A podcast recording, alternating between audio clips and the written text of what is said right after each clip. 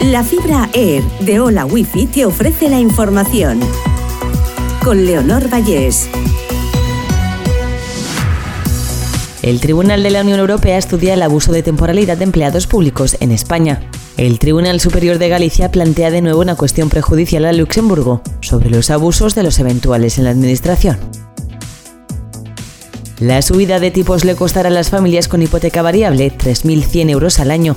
La factura extra por la subida de intereses para los hogares ascenderá a 19.000 millones.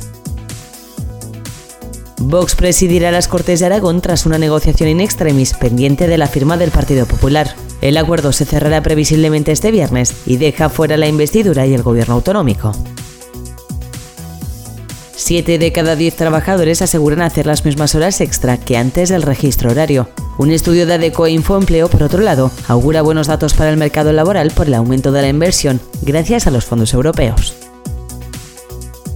La ley de eutanasia cumple dos años. En este tiempo, más de 300 personas se han acogido a ella. La Asociación Derecho a Morir Dignamente denuncia que hay problemas para aplicarla y que los plazos son muy largos.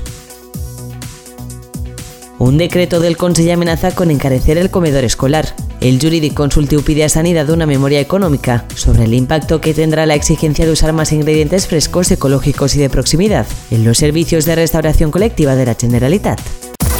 Hola Wi-Fi, velocidades de fibra, vivas donde vivas, te ha ofrecido la información.